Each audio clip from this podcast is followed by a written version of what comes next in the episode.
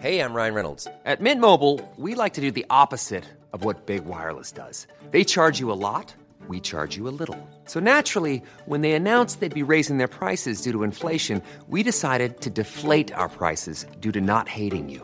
That's right. We're cutting the price of Mint Unlimited from $30 a month to just $15 a month. Give it a try at mintmobile.com slash switch. $45 upfront for three months plus taxes and fees. Promo rate for new customers for limited time. Unlimited more than 40 gigabytes per month. Slows. Full terms at mintmobile.com. Bonjour à tous, heureux de vous retrouver en ce lundi matin sur Europe 1 de 9h à 9h30 et sur euh, CNews comme tous les jours jusqu'à 10h30 pour l'heure des pros. Il n'y aura pas de classe au collège ou au lycée en fonction du niveau des élèves. Madame Belloubet a enterré hier le projet de Gabriel Attal. Y a-t-il un Premier ministre dans l'avion? Comme nous l'avions imaginé, on ne change pas les rayures du zèbre. Madame Belloubet, c'est l'idéologie qui pense à la place du cerveau. Madame Belloubet, c'est le nivellement par le bas. Madame Belloubet, c'est la médiocrité pour tous et l'excellence pour personne. Tous pareils, pas de sélection, pas de hiérarchie. Et tant pis si les bons élèves sont les premières victimes. Madame Belloubet achète la paix sociale dans son ministère. Madame Belloubet est une synthèse de tout ce qui ne marche pas en France depuis 40 ans et notamment à l'éducation nationale. Absence de courage, absence de ligne et surtout, surtout, pas de vague. Madame Belloubet, c'est le retour du pas de vague, histoire de traverser tranquille, avec une jolie voiture à cocarde, son exercice. C'est le plus important. J'y suis, j'y reste. Il n'aura fallu que quelques jours pour confirmer ce que nous devinions le jour de sa nomination.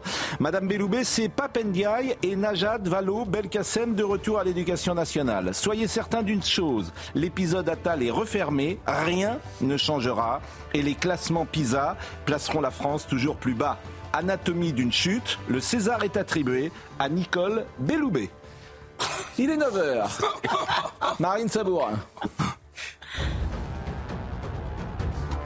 Le procès du tueur présumé d'Éric Masson s'ouvre aujourd'hui devant la cour d'assises.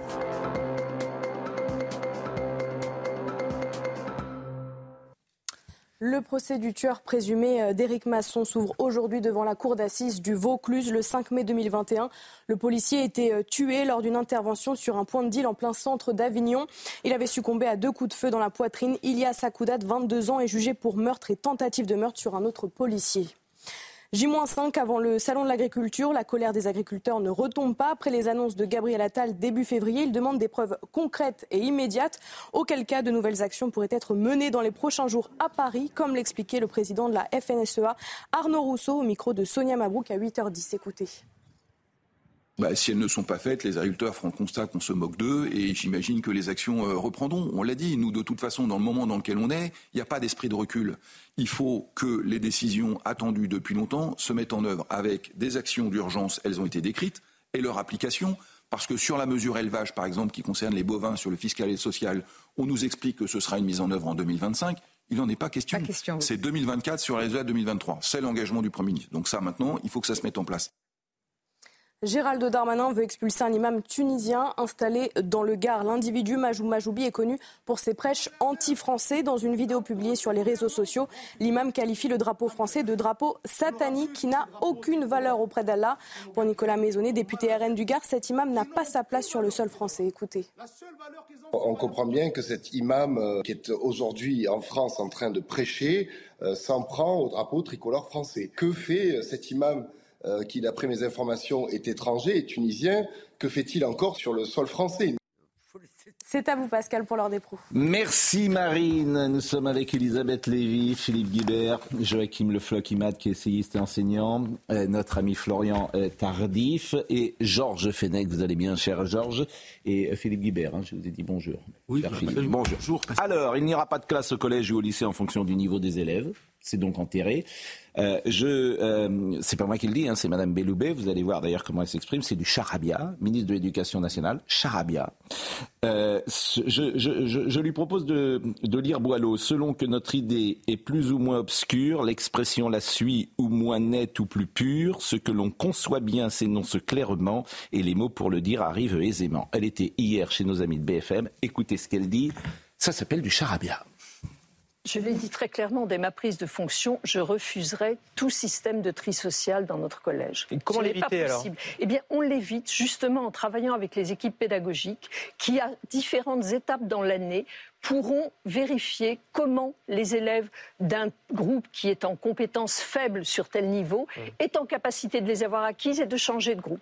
C'est cela que nous C'est-à-dire que pour bien comprendre, euh, vous nous dites au fond ces groupes de niveau-là seront flexibles tout au long de l'année pour qu'on puisse en sortir le brassage, c'est ce qui fait notre société, c'est ce qui fait notre nation. À l'école aussi, nous devons brasser les jeunes. Il faut maintenir des classes hétérogènes. Nous le savons, toute la recherche scientifique. Mais Nicole Belloubet, moi je, l'entends parfaitement, mais on, est bien d'accord sur le postulat que les élèves qui sont le plus en difficulté sont souvent les plus défavorisés. C'est la raison. On est, d'accord là-dessus. On est d'accord là-dessus. C'est la raison pour laquelle il faudra à certains moments les prendre à part pour leur donner des compétences au niveau des autres dans tel ou tel domaine, et puis ensuite, à certains moments, rebrasser Mais donc, il y aura bien, à un moment donné, une concentration d'élèves les plus en difficulté et donc les plus défavorisés. Mais monsieur Duhamel, un élève peut être en difficulté sur telle compétence, par exemple l'affluence en français, et il peut être meilleur en moins grande difficulté sur telle autre compétence en maths. Donc il n'y aura pas le groupe des mauvais, si c'est ça que vous me voulez me faire dire, et le groupe des bons. Donc ça veut dire que c'est des groupes de niveau, mais il n'y aura pas des groupes avec les mauvais et les bons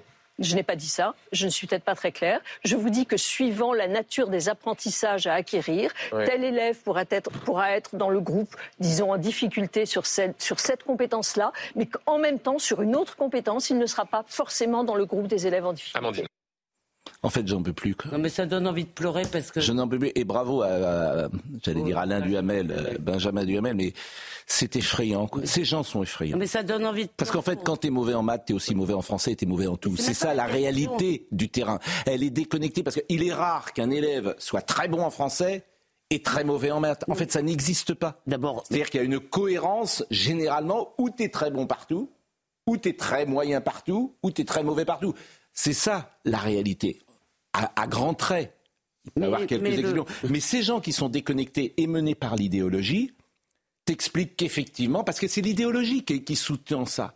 Donc, bon, bah, rien ne changera. Non, mais rien ne changera. Mais d'abord, effectivement, dans le projet Attal, il pouvait y avoir des groupes différenciés, mais c'est pas ça. Elle veut les enterrer au nom de l'idéologie qui, d'ailleurs, non seulement a mis l'école par terre, mais a accru les inégalités. C'est ça le plus drôle. Ils veulent depuis 40 ans faire des réformes égalitaires. Depuis 40 ans, elles accroissent les inégalités. Et leur idée, c'est surtout, pas de, comme vous l'avez Pas de vague, pas de vague. Non, et non, alors, non, non, non c'est plus, pardon. Jean-Paul Briguelli va être avec nous. Mais c'est quand même de, pas d'hierarchie, vous avez dit, vous avez dit cela. Et en fait, ça a pénalisé les mauvais, ça a pénalisé les bons qui sont. Elisabeth Lévy.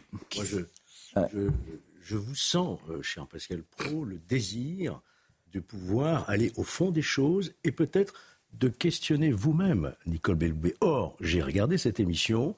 Benjamin Duhamel lui a demandé si elle accepterait euh, de venir sur CNews. Elle a répondu, mais bien sûr, ah. invitez-la. Ah ben madame, alors madame Belloubet, vous, venez. Réponse à vos questions. Mais en fait, on va se fâcher parce qu'en fait, c'est du charabia, c'est insupportable. Mais vous lui poserez la question. Ce qu'elle dit est, elle dit une chose déjà qui est c'est moins clair qu'avec Gabriel Attal, c'est sûr. Mais c'est beaucoup moins clair. Au nom de l'idéologie, elle dit une chose qui est fausse. Tu peux être très bon dans une matière et très mauvais dans l'autre. En fait, ça n'existe pas. Mais ça n'existe pas, ça, parce que tout le monde sait que le réel. Ça existe à la marge, ça existe à la marge, mais, mais, quand t'es bon, quoi, moi j'ai, écoutez, je suis allé de, de, la sixième à la terminale, ceux qui étaient bons, ils étaient bons partout, ceux qui étaient mauvais, ils étaient mauvais partout. Vrai ou faux? Ah, oui, globalement. Voilà, globalement, c'est ça. Mais le réel n'existe pas pour ces gens-là. C'est le unique, c'est un Le réel n'existe pas. C'est ça qui me fascine, moi. Le réel n'existe pas. Elle, est condamnée à aller à rebours du principe de réalité, puisque ce qu'elle veut, c'est euh, dire ce qui plaît aux syndicats. Elle, reprend exactement leurs mots. Pas de tri social des élèves, l'hétérogénéité des classes est une chance. Enfin, c'est tout la logorée des syndicats. Ça, montre l'absence de politique éducative au sommet de l'État en France et ça montre la mainmise d'une forme d'État La fabrique des crétins avec Jean-Paul Briguelli. Il est avec nous, Jean-Paul alors, je signale quand même, parce que je suis allé, avant de faire cette émission, j'ai quand même été vers euh, le gouvernement, si j'ose dire, source gouvernementale, comme on dit dans ces cas-là. Euh, voilà, je me suis dit, mais bon. Et euh, les réponses qui me sont venues, c'est Madame Belloubet est prudente car il faut renouer le lien avec les syndicats. Voilà, ah, Amélie ou Derek Assar. Est-ce que j'allais dire, si je peux me eh, eh, Je vous en prie. non, mais je, moi je comprends parce que j'essaye de comprendre. Vous dites l'idéologie on avait Gabriel Attal qui disait exactement le contraire. Il est Premier ministre, donc à ma connaissance, il a une certaine autorité sur son gouvernement. Et donc je ne comprends le, le, le, le le flou de Madame Belloubet, avec qui, qui, ressemble à un abandon euh, non dit et non euh, assumé, au fait qu'ils ont très peur que les enseignants partent en vrille dans des grèves. Voilà, c'est comme ça que je le prends. Mais vous avez raison, mais ça fait juste. J'essaie d'analyser. Mais vous avez. Mais d'abord, Philippe, vous avez raison. Mais ça fait juste, quand je dis qu'il faut changer de logiciel, ça fait juste 40 ans. Donc en fait, rien ne change jamais pour la raison que vous venez de dire. C'est-à-dire que c'est les grèves à la SNCF, c'est les grèves euh, à l'éducation nationale. En fait, rien ne change pour ça. Madame Belloubet, elle veut être tranquille. Eh elle veut être tranquille dans son ministère. Donc c'est tout. Et elle a sont trop faibles pour maintenant. Et le, le, social des élèves, il existe déjà, parce que vous, maintenant vous avez aucun espoir d'émancipation sociale pour la catégorie populaire à cause de l'effondrement de l'école. Tout ça, évidemment, personne ne veut du tri social, ce qu'elle dit est eh ridicule. Mais, elle te piège avec ce mot-là. Personne n'a dit qu'on voulait du tri social. Et d'ailleurs, elle vient du Parti socialiste. Mais c'est d'ailleurs, c'est pas. D'ailleurs, les élèves, ils sont pas mauvais, comme elle dit. Il y a les bons et les moins bons, mais les moins bons, ils sont pas mauvais. Ils sont simplement moins bons. mais c'est ce qui est différent. Bon, Monsieur Brighelli, votre avis là-dessus euh, je disais, euh, Boileau, ce que l'on conçoit bien s'énonce clairement et les mots pour euh, le dire arrivent aisément. Bah, la fabrique du crétin, on, y est dedans, quoi, avec ce, que dit Madame Belloubet. On, on continue. On continue parce qu'on est, on fonce dans le mur, il n'y a pas de raison d'arrêter. Bonjour Pascal, bonjour, tout le monde. Euh, vous avez assez bien résumé la situation. Euh, Elisabeth Lévy en particulier, lorsqu'elle a parlé du fait que plus on fait d'égalitarisme et plus on enfonce les classes les plus défavorisées. Voilà, ça c'est un point. Mais de notre côté, après l'erreur de casting qui était Oudéa Castera, euh, on a nommé Madame Belloubet de façon à louvoyer le plus possible. Vous vous rappelez peut-être le moment où François Bayrou était euh, ministre de l'Éducation, il avait co-géré le ministère avec Monique euh, Vuilla qui dirigeait le SNES. Bon, eh ben, on en est à peu près au même point. On va avoir une co-gestion. Et vous avez raison, on est dans l'idéologie, c'est-à-dire, pour reprendre la définition d'Alain Arendt, ce qui n'a aucun rapport avec la réalité. La réalité, c'est que 44% des élèves de 6e, statistique du ministère datant du mois d'octobre, euh, ne, pratiquement ne maîtrisent ni le lire ni l'écrire. Euh, et si vous ne maîtrisez pas la langue française, vous ne risquez pas de comprendre quoi que ce soit aux problèmes de maths, euh, à la position en histoire, à, quoi que ce soit. Bon, alors pour ce qui est des groupes de niveau, on va être, essayer d'être très clair. Euh, c'est très difficile à mettre en place. Hein. Euh, j'en ai fait moi-même dans mes classes quand j'étais en collège, dans un collège rural de Normandie profonde, euh, mais je l'assumais tout seul. Et c'est très difficile et on n'a pas les enseignants pour ça. Les, syndicats le savent très bien, ils gueulent tous sur donnez-nous des postes, etc. On n'a pas les gens. Voilà, ça, ça c'est une évidence. Mais simplement, si on décide que chaque collège euh, fera son aggiornamento et décidera si on fait ceci, si on fait cela. Très bien. Mais il faut donner à ce moment-là aux parents la possibilité d'inscrire leurs enfants dans le collège de leur choix, sur l'ensemble d'une circonscription, euh, de façon à ce qu'ils puissent choisir entre l'enseignement de l'ignorance et l'enseignement des concepts les plus utiles. Bah merci, Jean-Paul Brighelli. En tout cas, moi, je voulais euh, souligner. Mais non, mais il a raison. Mais bien sûr, Brighelli. Mais bien sûr. Il dit, on n'a pas les enseignants pour ça. Mais bien sûr. Et en fait, c'est là-dedans que les syndicats euh, s'enfoncent pour euh, bloquer le projet. Mais vous avez un dit total, hein, puisque ça existe déjà les groupes de niveau. Hein. Il suffit de choisir des spécialités. Mais c'est pourquoi. Mais en fait, c'est pourquoi je vous dis d'abord que c'est fichu quasiment tout. Donc ça, c'est ma, ce que je pense. C'est fichu en trop tout. Pessimiste. Bah, trop pessimiste. À chaque fois que je veux bien être démenti par le réel, c'est fichu puisqu'en fait, tu ne peux rien faire. Tu ne peux rien faire. Vous avez tort sur un Alors, point. tout le monde s'arrange, c'est-à-dire que tu vas dans le privé parce que dans le privé, le privé choisit ses élèves. Oui. C'est tout. Mais vous avez tort quand même sur un point, pardon, il faut le dire, quand vous dites, excusez-moi, c'est un peu démago, il n'y a pas de mauvais. Si, il vient de vous le dire, il y a, des, gens... bons. Il y a des gens qui, enfin, écoutez, quand vous arrivez en sixième sans savoir lire, vous eh êtes ben, vous êtes moins bon. Mais les c'est comme hein, vous mettez les bons, les, très bons, les petites tailles quoi.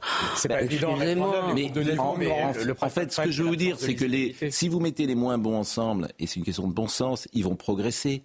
Puisqu'il ah, y aura même une émulation. Si vous mettez des, des moins bons avec des très bons, ça ne peut pas marcher. Le collège unique. Ce, qui est vrai en sport est, vrai également euh, dans. Euh, comment dire 74, le collège unique. Allez, Changeons de sujet. Deuxième, euh, deuxième sujet pour vous montrer le niveau de, de, ceux qui nous dirigent. Alors moi je ne connaissais pas Dominique Faure. Je ne sais pas si c'est le nom fort qui fait ça, FAUR. Non, Mais bon, vous connaissez la ministre déléguée chargée des bah, collectivités hein. territoriales Alors, depuis, hein. je, jure, je, alors je ne sais pas si elle va rester en place aujourd'hui, mais moi ces gens m'inquiètent, hein, ces gens qui nous dirigent quand même. Donc elle a usé d'une comparaison pour le moins hasardeuse, elle était sur France Culture et on lui a demandé euh, de, dire à quoi avait euh, correspondu l'attente de sa nomination. Et bien pour cette dame, c'est euh, comme si elle avait fait des tests pour un cancer et elle attendait pendant quatre semaines les résultats du cancer pour la nomination d'un ministère. Donc il y a des gens qui nous écoutent, qui ont peut-être un cancer et qui sont notamment. Et vous avez une ministre, Madame Dominique Faure, je le répète, euh, chargée des collectivités territoriales et de la ruralité en plus. Donc a priori des gens qui ont les pieds euh, dans la terre, dans la glaise, et dans la glaise. Donc je sais pas je sais pas où ils vont les chercher en fait. Je ne sais pas où ils vont les chercher. Écoutons cette dame. À un moment donné, vous savez, euh, j'ai fait ce parallèle et je veux le faire avec vous, euh, de gens qui, euh, à qui on a diagnostiqué un cancer et qui attendent pendant 4 semaines, 5 semaines parfois, les résultats des analyses pour savoir quelle forme de cancer, comment ils vont être soignés, quels risques ils, ils, ont. Et donc, bah, la vie, elle apprend la patience. Dominique Faure, vous comparez l'attente de votre renomination au gouvernement à celle de l'attente des résultats d'un cancer? Oui. Je pense que... quand même pas les mêmes enjeux? Absolument pas les mêmes enjeux. Pourquoi je les compare? Je dis simplement que la vie apprend à relativiser et que euh, la vie apprend à attendre. La vie apprend à surmonter, à aller chercher euh, l'espoir en soi, les envies que l'on a, et à maîtriser ces, ces, et que là, quand j'entendais euh, certains euh, me dire et euh, c'est insupportable, c'est inimaginable, c'est impensable ce qu'il vous inflige, Monsieur le Président de la République, en vous faisant attendre quatre semaines. Je leur disais, ces mots me paraissent excessifs par rapport à d'autres personnes qui attendent et qui, elles, sont confrontées à, des choses beaucoup plus graves. Est-ce que vous comprenez ce que je veux dire? Et c'est peut-être surtout les sujets qui attendaient, comme le logement, les transports, qui n'avaient pas de ministre. Dominique Faure, ministre délégué chargé des collectivités territoriales et de la ruralité. Alors du coup, euh, Monsieur Olivier Faure, j'imagine qu'il n'y a pas de rapport euh, à, se demander si les ministres ne font pas un concours du plus indécent. Bah, pour une fois, je suis d'accord avec Olivier Faure. Euh, Madame Rousseau aussi, mais quelle indécence. Mais enfin, Florian Tardif, mais où vont-ils chercher ces gens en fait, je, mais vraiment, je, vous assure, je m'interroge. Parfois, peut-être se pose-t-il d'ailleurs la même question. Mais non, par contre, ce qui est terrible, c'est ce qui s'est passé. Euh, durant, durant ces quatre semaines puisqu'on a quand même eu euh, des personnes à la tête de, certains ministères qui mmh. effectivement ne savaient pas ce qu'ils allaient euh, devenir dans, dans, les semaines à venir, et dont l'administration leur disait Ouh là là, mais vous ne me parlez pas sur ce ton, je ne vous dois rien. Nous décidons. Vous n'êtes plus ministre. Il n'y a plus de, il n'y a plus de ministre. Donc c'est-à-dire que l'administration a repris le pouvoir et il y a des ministres aujourd'hui qui ont été reconduits mmh et qui disent non mais on est totalement démonétisé. C'est-à-dire cette dame par exemple, on va ils vont la laisser en place. C'est ça que je comprends pas. Cette ah, dame là qui, dit des choses. Place, donc euh. Voilà, ils la laissent en place. Donc elle dit. Ils ont personne. Bon alors. Ça montre l'absence de vivier humain surtout. Bah oui. et, alors euh, une question lui a été posée à Madame Faure. Euh, qu'est-ce qu'a fait Emmanuel Macron? Alors tu pourrais imaginer qu'elle défende son, je veux dire, son bilan, etc. Et pas du tout. Ils disent, il a fait la liberté de manifester. Je vous jure, mais écoutez Madame Faure à la question qui lui est posée. Quelle liberté Emmanuel Macron a apporté aux salariés? Moi, je pense qu'il a déjà euh, respecté euh, toutes les libertés euh, qu'ils ont en, leur, en leur, que nous avons aujourd'hui dans, nos textes de loi. Je crois que la liberté de manifester, dont on peut être fier, la liberté de pas être d'accord, il a mis. Mais c'est pas, sens, pas lui qui les a apportés. Non, non, il les a maintenus. Ça, je suis d'accord. Heureusement, non. Quelle liberté a apporté Emmanuel Macron salarié ben, Il a la liberté de ne pas être d'accord. Ministre de la République. Hein. Le niveau baisse. Hein. Il n'y a pas qu'à l'école. Si vous me permettez, il n'y a pas qu'à l'école que le niveau baisse. Le niveau gouvernement, peut-être. Comment ah On va faire des groupes de niveau. Ah, très bien. Bravo. ah oui, non mais, bah, hein non, mais là, il n'y a pas qu'à l'école que le niveau baisse. Il y a d'autres personnalités quand même. Georges Fenech. Non, il y a d'autres personnalités. Oui. Dans ce gouvernement. Oui, ben sûrement, il y en a d'autres. Lesquelles, parce que... Bah, lesquelles? Je ne sais pas. Ah bon.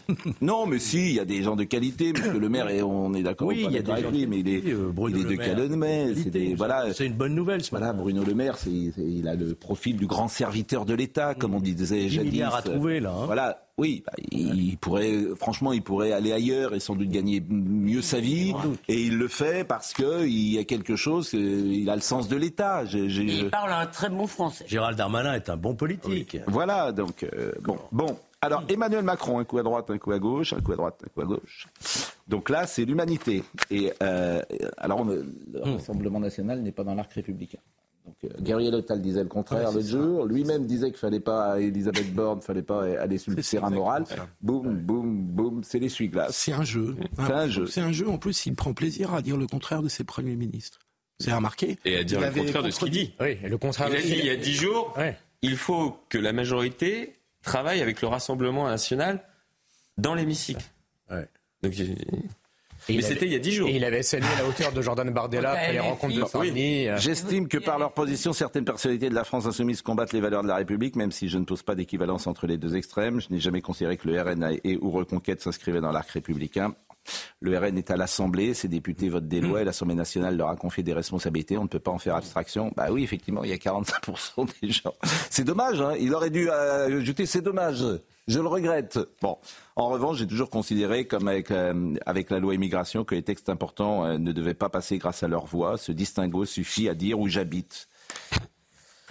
Ce- C'est-à-dire que c'est toujours pareil, quoi. Il a rencontré les gens de l'humanité, il leur dit ce qu'il même ce qu'il faux, veut. Puisque si les membres du Rassemblement national s'étaient opposés, si les membres du Rassemblement Bah national s'étaient opposés au texte, le texte ne passait pas.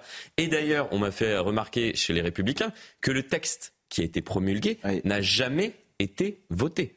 Ah bah oui. C'est-à-dire que vu que le texte a été censuré en grande partie, ni les LR ni le Rassemblement national n'auraient voté pour le texte qui a été promulgué. Enfin, il y a quand même un problème, Monsieur Attal, écoutons Gabriel Attal, ce qu'il avait dit, non pas écoutons Gabriel Attal, c'est dans Le Monde ce qu'il avait dit sur ce sujet. Voilà, c'est une citation euh, dans Le Monde que vous allez voir, et Marine Lançon va vous la proposer. En fait, c'est un Premier ministre, Gabriel Attal, il avait dit, il avait dit, certains disaient qu'il ne fallait travailler qu'avec l'arc républicain. Moi, je considère que l'arc ré- républicain, c'est l'hémicycle. Donc, vous avez au sommet de l'État un président de la République sur une notion quand même qui est importante. L'arc républicain, c'est pas rien.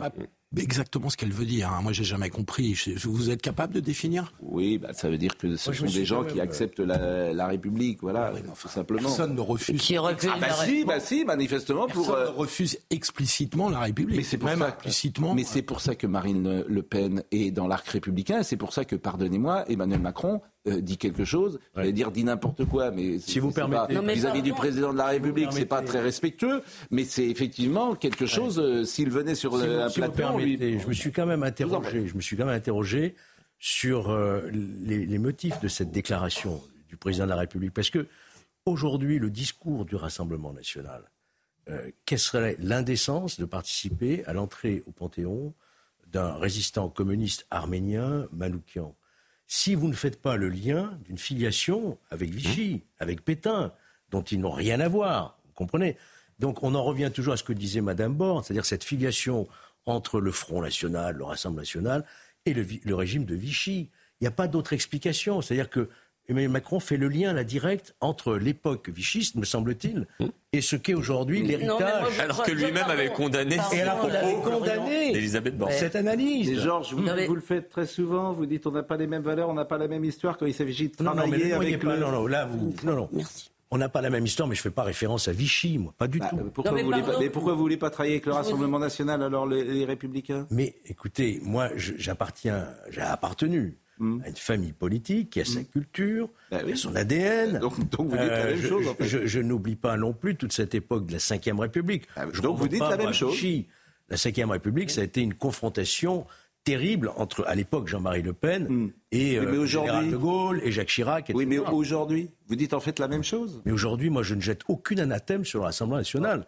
Et que d'exclure 43% des Français qui ont voté pour Marine Le Pen de cette euh, manifestation par leur Elisabeth Lévy. je trouve que ça pose un mais problème. Elisabeth moi vous prêtez à Emmanuel Macron, qui effectivement, vous l'avez tous dit, dit blanc un jour et noir le lendemain.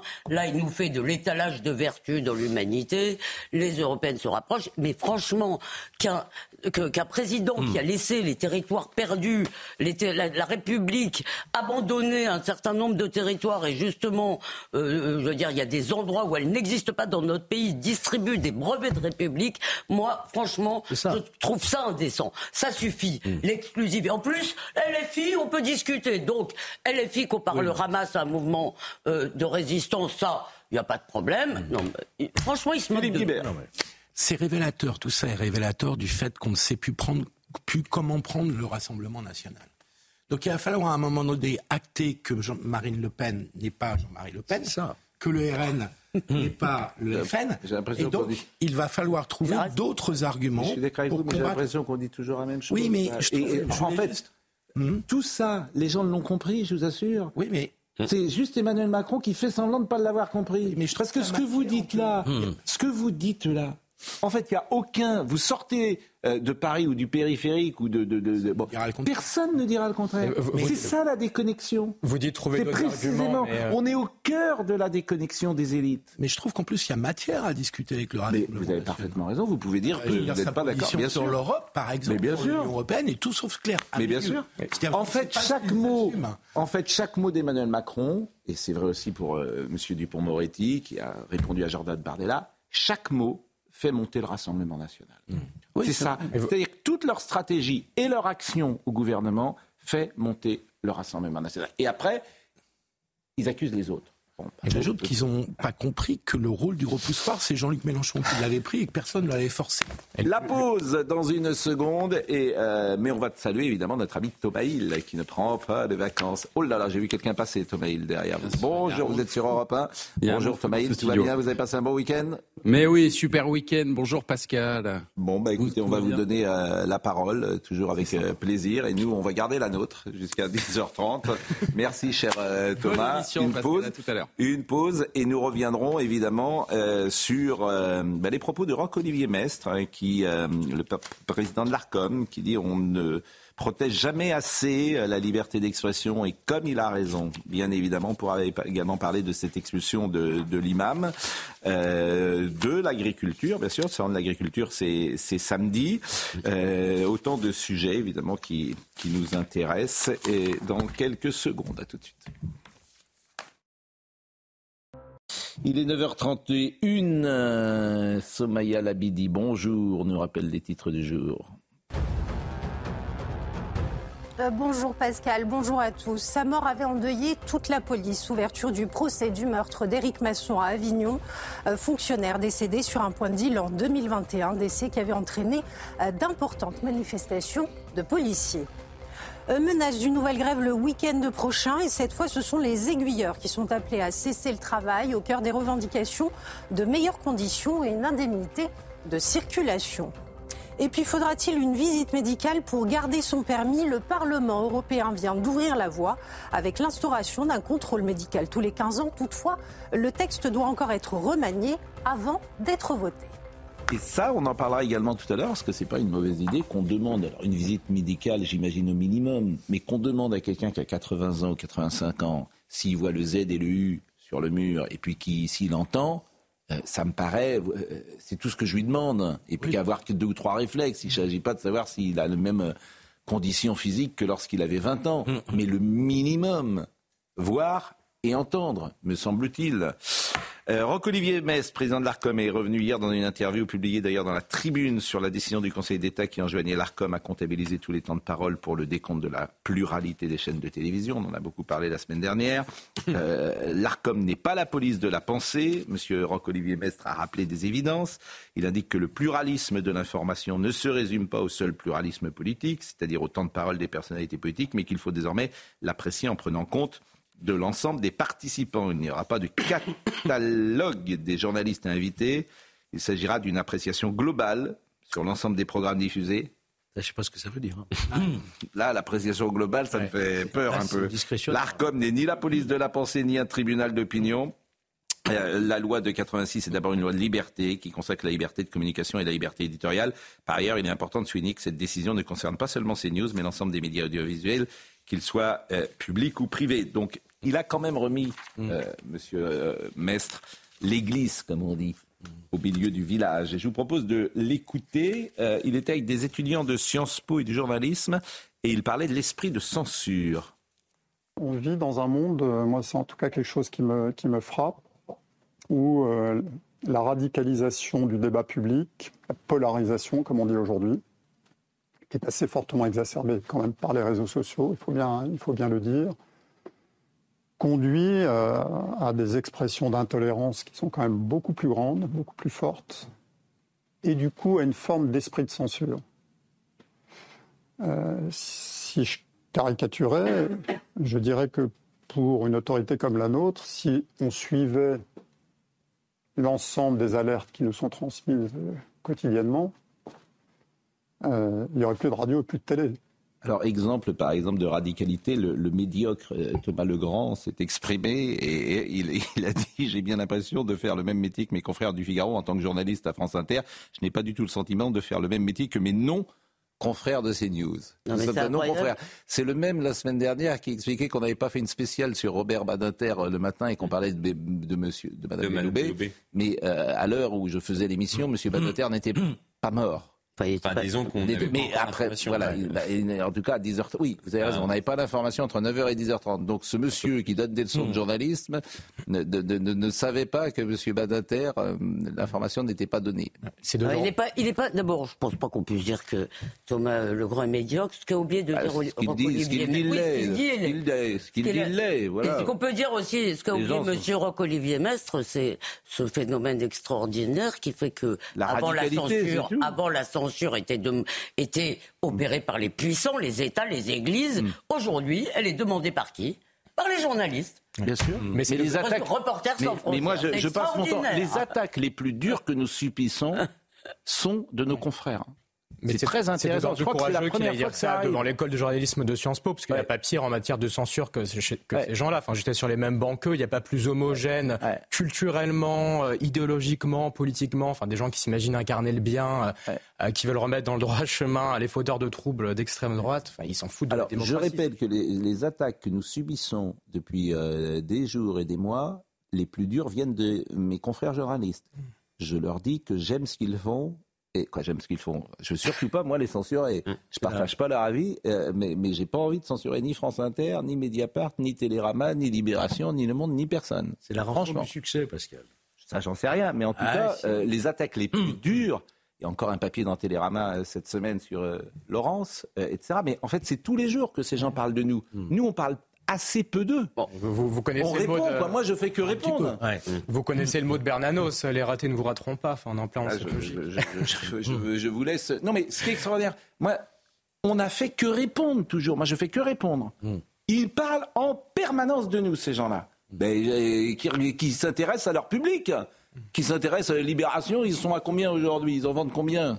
50 000. Oh. Non. Enfin, Philippe, vous, souriez. Euh, mais, mais s'ils en vendent 15 000, euh, Libération le matin, euh, en kiosque, ou 20 000, c'est... Il faudrait vérifier, bien sûr. Deuxième passage de M. Roch-Olivier Mestre. On ne protège jamais assez la liberté d'expression. Écoutons-le. Il faut être toujours très vigilant. On ne protège jamais suffisamment la liberté d'expression. Hein,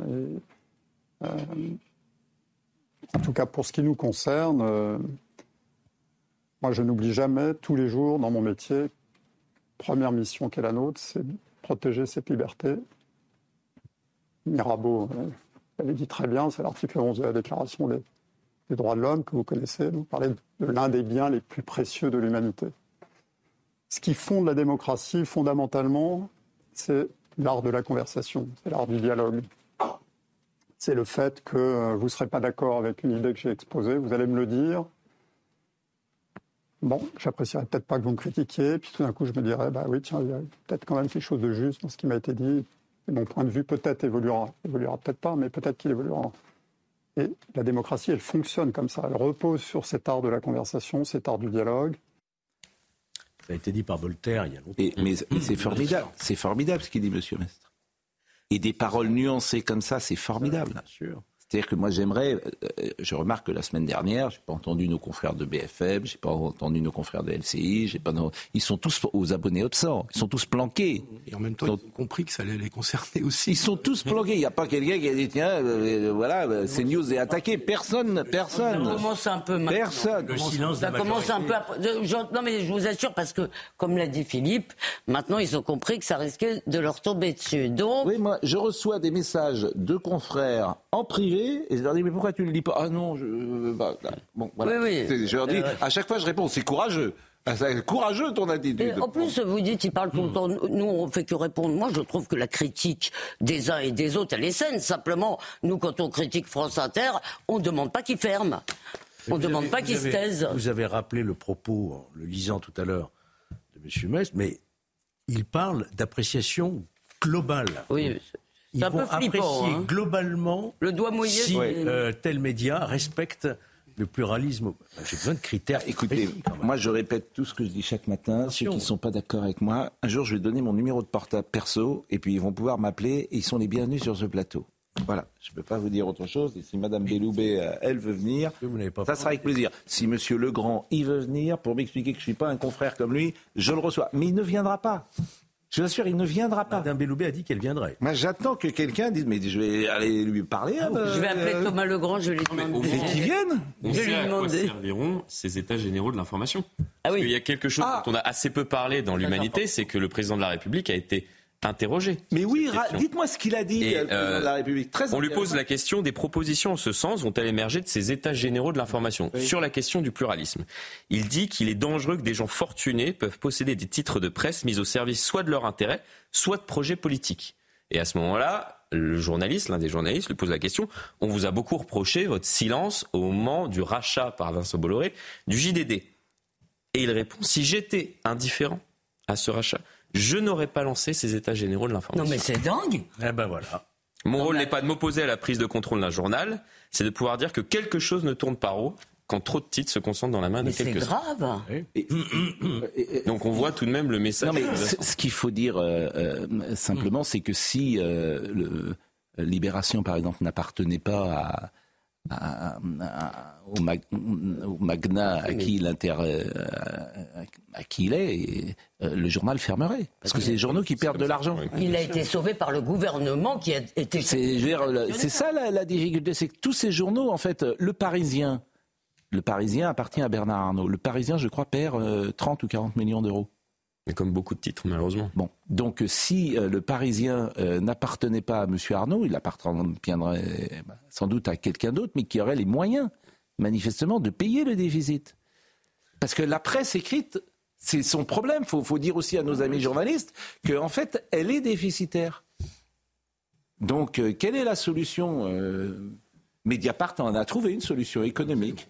Oui, ils sont- Oui, oui. Trouvé une solution économique et bravo à eux. Mais quant à l'humanité, de sans lire, les euh, subventions publiques, l'humanité n'existe pas. Bah, Ah oui, je viens de lire. Bien Ce sûr. qui est coquet, c'est que par pluralisme dans l'humanité, c'est extraordinaire. Tardy, moi, Bon, je, Georges Fenech. je vous invite à, à lire, si vous ne l'avez fait, les conclusions du rapporteur public devant le Conseil d'État qui a Ah bah rendu oui. cette décision. Oui. Ouais, si vous l'avez lu, monsieur, il s'appelle Roussel, monsieur Roussel, Hmm. a rendu des conclusions où il commence par parler de Murdoch, de, des papivores, euh, de cette mainmise du pouvoir économique, effectivement, sur la presse.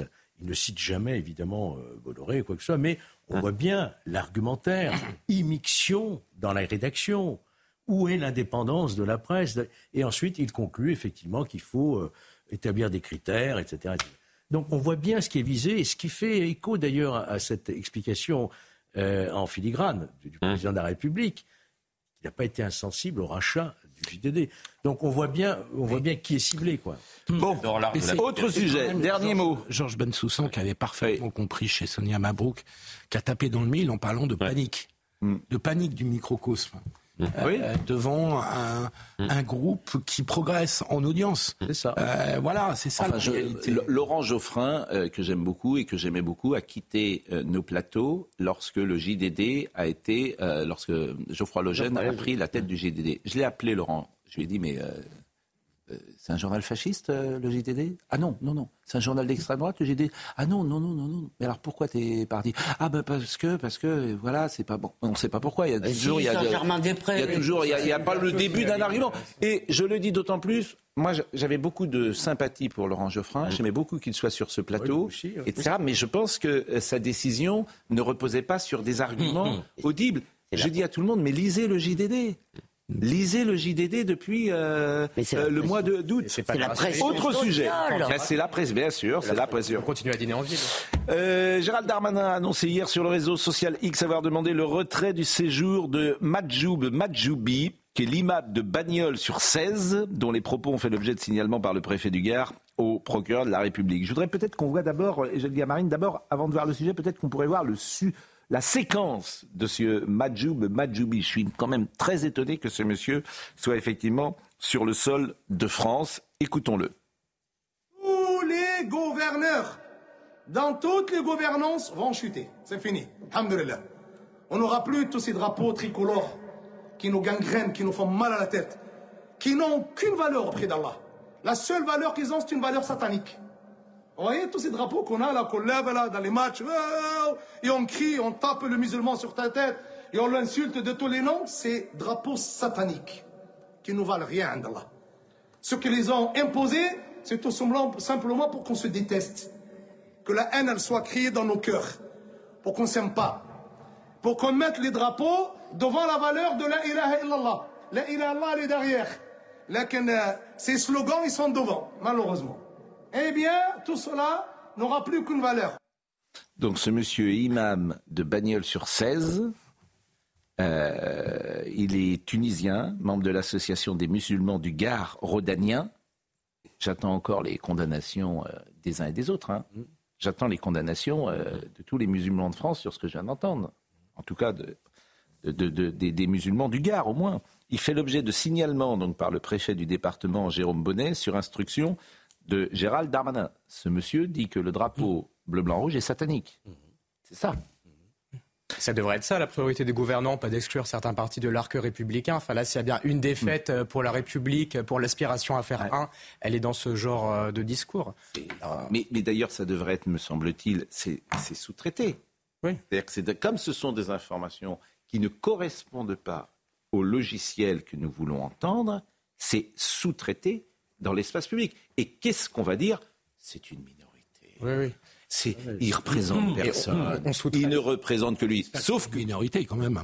Des imams. C'est une grosse minorité. Il y a des gens qui l'écoutent. Il y a des gens qui l'écoutent. C'est une grosse minorité. Moi, j'aimerais que tous ceux qui l'ont écouté euh, fassent un tweet en disant moi je me désolidarise des propos qui ont été dits. Ça m'intéresserait. Personne. par ailleurs, personne. Pardonnez-moi. Hein, vous pouvez prendre. Euh, j'ai regardé personne. Personne dans la communauté euh, pour, laquelle on devrait réagir. Et puis on va voir si c'est si c'est le scénario EQCN ou s'il est vraiment expulsé. raison pour laquelle on Parce que attendez, il n'est pas encore dehors, lui. Hein. Le Conseil d'État a donné raison au gouvernement. Il faut en terminer une fois pour toutes avec les imams détachés, le recrutement des imams. Ah ben c'est terminé, c'est terminé depuis, euh, euh, le 1er janvier. L'humanité c'est 3 millions 900. L'humanité c'est 3 millions 900 000 euros par an. Hein. C'est l'argent public. Hein. 3 millions 900 000 euros par an. L'humanité de subvention. 3 millions 900 Le problème, c'est euh, 39 centimes par exemplaire. Hein. C'est beaucoup le tarif postal et on l'a tous. Bon, écoutons, voyons le sujet d'Augustin Donadieu. Voyons le, sur ce sujet, voyons le sujet de d'Augustin Donadieu. Et puis, euh, moi, ça, m'intéresse. Très peu de gens en parlent ce matin. Mm. Accusé de propos anti-français lors de prêches. On n'aura plus tous ces drapeaux tricolores cet imam tunisien est dans le viseur du ministre de l'Intérieur. Majoub Majoubi, imam de Bagnols sur 16 dans le Gard et vice-président du conseil départemental du culte musulman, devrait perdre son titre de séjour. C'est en tout cas ce qu'a demandé Gérald Darmanin sur le réseau social X. J'ai demandé le retrait de son titre de séjour en vue de son expulsion du territoire. Aucun appel à la haine ne restera sans réponse. Avant son prêche anti-français dans lequel il se positionne clairement contre le drapeau tricolore et contre les gouvernants dont il prédit la chute, l'imam Majoub Majoubi avait déjà été signalé pour des infractions financières en lien avec la gestion de la mosquée de Bagnols sur 16 en décembre dernier. Pour certains députés, il n'a pas sa place sur le territoire français. On comprend bien que cet imam euh, qui est aujourd'hui en France en train de prêcher euh, s'en prend au drapeau tricolore français. Que fait euh, cet imam qui, d'après mes informations, est étranger, est tunisien Que fait-il encore sur le sol français? Depuis le 1er janvier dernier, les imams détachés envoyés par un pays étranger ne sont plus acceptés en France.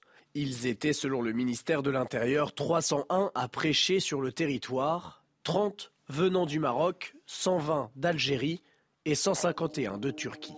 On rappelle qu'il a une fonction officielle, il est vice-président du euh, CFCM. CFCM, du Gard. Du Gard, c'est au niveau départemental. Et on n'a pas entendu de réaction du CFCM national. Bah forcément, euh, on n'a pas eu de réaction. les autorités euh, musulmanes sont extrêmement prudentes aujourd'hui mmh. avec les radicaux, parce qu'elles ont peur de se couper tout le monde.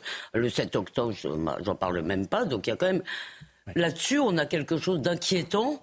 C'est que même les institutions, oui. je veux dire, c'est euh, voilà. Si je peux juste rajouter une idée, c'est pas juste les imams détachés le problème. Enfin, c'est tout c'est aussi le droit européen qui est tout à fait incapacitant. Enfin, le, le, nombre, cet individu va être extrêmement compliqué euh, à expulser comme toujours. On n'aura sans doute euh, pas de laisser passer consulaire.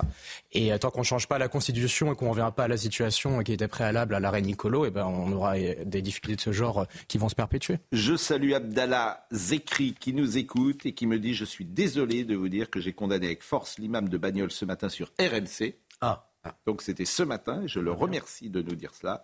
Je demande son expulsion immédiate eh et il est vice-président CSCM et recteur de la mosquée de la paix à Nîmes, monsieur Abdallah Zekri.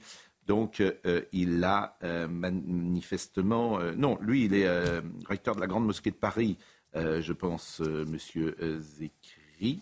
Non, non, non, non, non, il est, euh, voilà, il est vice-président et, effectivement, il est vice-président. J'espère ne pas dire de bêtises. Pas de réaction euh, encore officielle. C'est déjà une réaction un peu officielle. Euh, mais entre la demande d'expulsion et l'expulsion, il y a un. Non, non, mais Abdallah Zekri, on l'a eu plusieurs fois au téléphone et c'est un homme effectivement de bonne de volonté et c'est un homme qui est sur une hmm. ligne très. oui. sans aucune ambiguïté et c'est vrai que ça peut. il a eu raison d'intervenir, mais ces réactions, euh, je les avais regardées ce week-end. Je pense que c'est la première euh, qui est arrivée. On aimerait entendre le recteur de la mosquée. On va marquer une pause. Est-ce que, est que vous allez au cinéma toujours? Ah bah oui. Est-ce que la dernière fois que vous êtes allé au cinéma dans une salle, c'était quand euh, J'ai vu Anatomie d'une chute, ça remonte déjà. Ah, ça Il y a combien de temps par exemple? Il y a à peu près six mois, oui. Ah oui, donc vous êtes euh, donc ça c'est. Moi je regarde Netflix. Mais oui, non mais, ah, mais c'est pour ça que je pose la question. Il y en a qui aiment euh, aller au cinéma, aller dans une salle. Ah oui, non, vous aimez, mais vous y allez pas. non, moi euh, j'ai un abonnement, alors j'y vais très régulièrement. Oui, je, suis allé voir la semaine dernière le dernier film de Lantimos.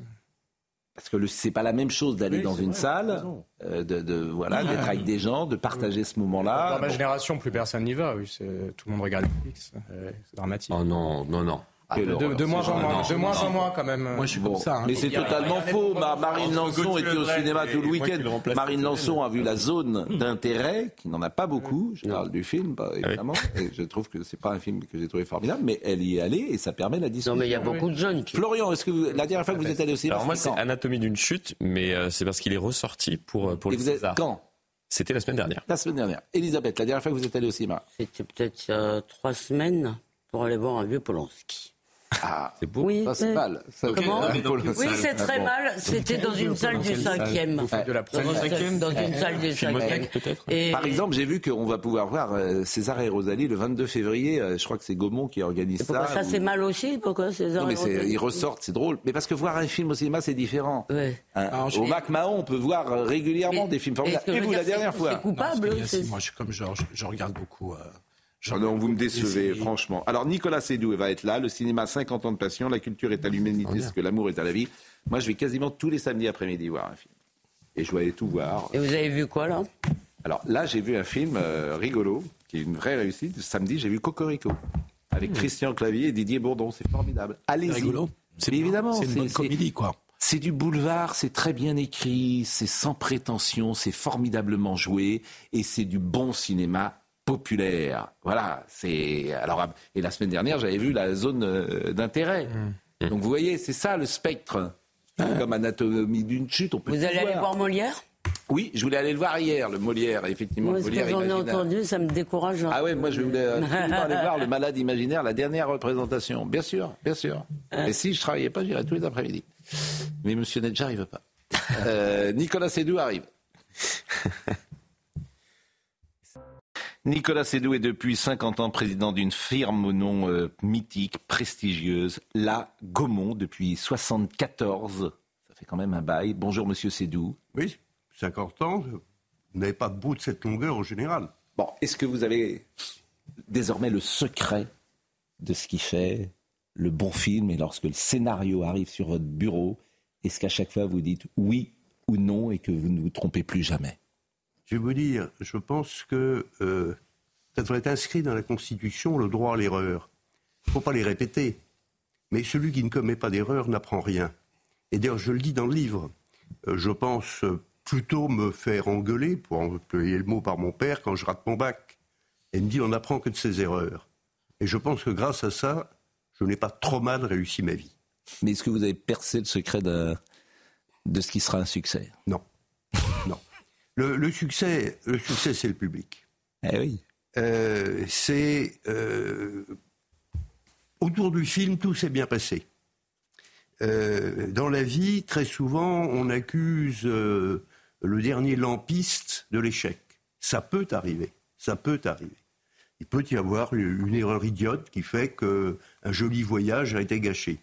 un film, c'est une aventure qui dure deux ans, avec euh, sur un petit film 70 euh, personnes, sur un grand film, euh, si vous avez beaucoup de figurants, des milliers.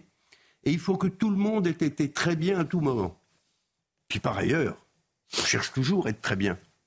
Puis par ailleurs, à un moment donné, ce que vous avez produit, le public est séduit, c'est-à-dire qu'il découvre quelque chose de différent. Je crois qu'il faut être très attentif à ces répétition systématique de films, et je pense notamment aux studios américains. Je pense que euh, dans un monde où l'image est partout, il faut que nous, dans le cinéma, nous sachions innover. Et je pense qu'un succès comme Intouchable, je vais plutôt parler d'un succès Gaumont, euh, c'est d'abord parce que euh, la personne qui quand même est devenue paraplégique, hein, dit au réalisateur, je veux que vous fassiez un film comique. Et comme on a caché Toledano on réussit à partir de là à faire un film comique, eh bien c'est le mystère et comment le public s'est emparé du film, pas seulement en France, dans le monde dans entier. Le monde entier. Euh, Jean Gabin disait un, bon film, c'est une bonne histoire, et il y a trois critères une bonne histoire, une bonne histoire et une bonne histoire. Bon. Euh, euh, Labidi euh, va nous rappeler les titres, et c'est vrai qu'il y a une magie du cinéma, il y a une magie, je ne sais pas, les films que vous avez aimés par exemple cette année, c'est vrai qu'on a aussi le sentiment que le cinéma change, et que parfois il y a un rapport idéologique, c'est-à-dire que les films sont vus avec des critères idéologiques. Est-ce qu'ils cochent bien toutes les cases? Est-ce que la diversité euh, est représentée? Est-ce que les thèmes euh, qui sont abordés sont conformes au moment? C'est vrai aux États-Unis, ça arrive en France, donc il y a plein de sujets, plein de questions qu'on peut vous poser sur le cinéma d'aujourd'hui. Somaya. Arnaud Rousseau prévient le monde agricole est d'une détermination totale et il attend des réponses de la part du gouvernement. L'attente est tellement forte qu'il ne faudra pas de demi-mesure, renchérit le patron de la FNSEA au micro de Sonia Mabrouk ce matin. La Dame de Fer fermée au public à l'appel de plusieurs syndicats, les salariés de la Tour Eiffel ont entamé une grève reconductible pour dénoncer la mauvaise gestion financière du monument. Et puis, ultimatum de l'État hébreu, Israël lancera une offensive contre Rafah si les otages ne sont pas libérés d'ici le début du ramadan. Un ultimatum qui inquiète la communauté internationale et éloigne l'espoir d'une trêve. Merci Somaya. Ilias Akoudad, qui est le meurtrier présumé du brigadier Éric Masson, abattu en 2021 sur un point de deal à Avignon, comparé aujourd'hui devant les assises du Vaucluse. On va être avec Sandra Buisson dans une seconde. Mais je vous propose euh, de voir le sujet de Stéphanie Rouquier qui revient sur euh, ce drame. Un homme est mort le 5 mai 2021 sur un point de deal. Près de trois ans après, ce quartier du centre-ville d'Avignon est encore marqué par le drame. Le 5 mai 2021, le brigadier Éric Masson intervient dans cette rue sur un point de deal. Après un échange avec des individus, l'un d'eux ouvre le feu. Le policier reçoit deux balles en pleine poitrine. Il meurt quelques minutes après. Sur le lieu de la fusillade, Des habitants viennent régulièrement se recueillir. Ah oui, tous les jours, parce que je passe tous les jours devant. C'est malheureux pour lui et pour la famille. Je suis euh, un petit peu peinée quoi, que ce soit arrivé bêtement comme ça. C'est, c'est un concours de circonstances et puis voilà, ça aurait pas dû arriver. À quelques mètres au-delà, le commissariat d'Avignon où Éric Masson était en poste. Ce drame accompagne encore ses anciens collègues. On continue à vivre mais on n'oublie pas. Il faut euh, garder à l'esprit que tout peut arriver. Voilà, on intervient sur, euh, euh, des, événements X, euh, mais quel que soit l'événement, ne pas rester dans l'effet tunnel en fait. Et de ne pas oublier, pas ce qui s'est passé forcément avec Eric, mais ce qui pourrait se passer. Le tireur présumé, âgé de 22 ans, va comparaître durant deux semaines devant la cour d'assises du Vaucluse. Et Sandra Buisson est avec nous, c'est elle qui va suivre ce, procès, euh, il sera défendu par M. Berton, euh, qui n'a pas souhaité s'exprimer manifestement euh, en amont des débats qui doivent durer deux, semaines. Et ce qui est important de préciser, c'est que M. Akoudad, bien sûr, nie les faits. Sandra Buisson, bonjour. Oui, euh, cet homme avait 19 euh, ans à l'époque. C'était un petit délinquant connu euh, dans son quartier comme étant surnommé l'excellent, connu quand il était mineur pour des faits de détention et d'usage de stupéfiants. Et tout au long de la procédure, il a nié avoir tiré sur Éric Masson ce 5 mai 2021. Il affirme d'ailleurs qu'il n'était même pas sur les lieux et à tel point qu'il a refusé de participer à la reconstitution qui était organisée pendant la procédure. Alors, Ilias va devoir se confronter au procès aux éléments portés par l'accusation notamment son propre co-accusé, Ayoub Abdi, euh, qui le désigne comme étant le tireur. Il est aussi désigné à ce titre par le coéquipier euh, d'Éric Masson qui intervenait avec lui sur le point de deal euh, ce jour-là. Ilias Akoudat devra aussi expliquer pourquoi son téléphone a borné sur le lieu des faits au moment des tirs sur Éric Masson et pourquoi les enquêteurs ont retrouvé sur sa veste, sur plusieurs de ses vestes, les mêmes résidus de poudre que ceux qu'ils ont trouvés sur une douille sur les lieux du crime puis il y a une question importante, évidemment, euh, Sandra Buisson, c'est est-ce qu'il euh, savait que M. Masson était policier? Oui, ce qu'on sait, c'est que ce secteur où les faits se sont passés, c'était son secteur de vente hein, pour euh, Ilias Akoudad, là où il dilait de la drogue. Alors la question, c'est de savoir s'il a cru que les deux hommes en civil étaient des dealers concurrents, puisque selon son co-accusé, Ilias Akoudad leur a lancé « Qu'est-ce que vous faites là? Donc les débats auront lieu pour déterminer si Ilias Akoudad a compris qu'Éric Masson était policier quand il a tiré. Est-ce qu'Éric Masson a annoncé sa qualité, comme le dit son coéquipier? Est-ce que son brassard police orange était bien visible? Si oui, Ilias Akoudad risque la prison à perpétuité. Merci beaucoup Sandra Buisson. Évidemment, on suivra toute la semaine ce procès euh, avec vous. Je le disais, donc Nicolas Sédou est avec nous, 50 ans de passion. C'est vrai que c'est une passion, euh, le cinéma. Je ne sais pas si vous la partagez euh, comme, comme moi, cette passion. Deux ou trois choses d'abord. Gaumont, chaque année, alors il y a des films, et puis il y a aussi maintenant ce qu'on appelle des films pour Netflix. Par exemple, Arsène Lupin, c'est Netflix, mais ça ne vient pas jusqu'en salle. Et je vous propose qu'on parle surtout cinéma, puisque c'est le titre de votre livre. Mais combien de films vous produisez chaque année, la Gaumont? Une dizaine de films. Une dizaine de films. Chaque film, c'est une aventure différente. Mm. Euh, il y en a qui sont euh, des premiers films, il y en a qui sont euh, de réalisateurs confirmés. Je parlais tout à l'heure de Nakache Toledano. quand on a eu la chance de faire le premier film de Guillaume Gallienne, immédiatement il a trouvé le public. Et puis il y en a d'autres qui, malheureusement, ne trouvent pas le public. Bon, sur les dix films, le, prix moyen d'un film, euh, sur les 10 films que vous avez euh, euh, financés cette année, le moins cher coûtait combien? 3 millions. Et le plus cher? 25. C'était lequel, le 25 millions? Bah, nous avons eu Illusion perdue, qui était un mm. film de décor, qui est un film très ambitieux. Mais c'est pas cette année, Illusion perdue. C'était pas cette année, mais je prends, je prends des films que le public a vus. Illusion, perdue, très film de Balzac, mm. dans la grande tradition française. On adapte un, un, roman euh, fait par euh, évidemment un, réalisateur confirmé. Par exemple, est-ce que ce film a gagné de l'argent? Oui, il a gagné un peu d'argent. Pour gagner beaucoup d'argent, il faut que le film soit un triomphe. Hmm. Et d'autre part, qu'il soit rediffusé régulièrement sur les chaînes de télévision. La vôtre et vos collègues et concurrentes. Euh, ce n'est pas toujours le cas. Parler d'un film qui pour moi est un peu mythique, c'est Don Giovanni Euh, Le service public est à l'époque coproducteur du film, et je pensais que c'est un film qui serait diffusé tous les trois ans sur le service public, tous les quatre ans si vous voulez. Euh, eh bien, en 30 ans, il a été diffusé trois fois. Donc, on a, on a de temps en temps euh, d'excellentes surprises. Vous gagnez combien euh, Ça vous rapporte combien un film qui passe à la télévision? On peut, on peut le savoir ou c'est secret? C'est plutôt secret. C'est plutôt secret. En plus, les prix sont très variables. Alors sur TF1. Mais par exemple, j'ai vu euh, ben, les, bronzés, par exemple, sont passés l'autre jour. Les, les bronzés, c'est vous? Non. Non. Bon, ben, ça fait 5 millions d'entrées, par exemple. 5 millions d'entrées. 5, millions. de téléspectateurs. Les bronzés font du ski. Quand même, euh, bon. Mais on parlera. Alors, vous savez quel est le plus grand succès de la Gaumont? Le plus grand succès. Le film qui n'a rien coûté et qui a rapporté des millions. Non. Il n'est pas chez Gaumont, malheureusement. Non. Euh... Qui a été tourné dans une forêt de, de, de, de des Yvelines, c'est. Mais où est donc passée la 7 compagnie? Ah oui.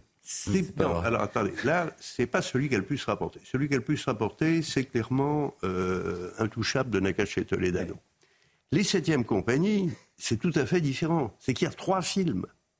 Et donc, chaque fois que nous en passons un, nous en passons trois. Ah oui. mais, ça n'a rien coûté. Ça n'a rien coûté. Il ne faut pas exagérer. Faut pas vous, exagérer. Coûté, vous avez coûté quoi? Dans les années 73 ou 74, il y avait un pauvre char qui passait, il y avait des décors, c'était dans, la, dans la forêt des Yvelines, et il y avait regardez, trois comédiens que personne vous, à l'époque qui étaient pris pour des ringards. Vous ne vous laissez pas suffisamment aller. Il ne faut pas regarder le fait que le producteur était excellent en faisant croire qu'on avait toute l'armée allemande avec effectivement un minimum euh, de véhicules, je vous l'accorde.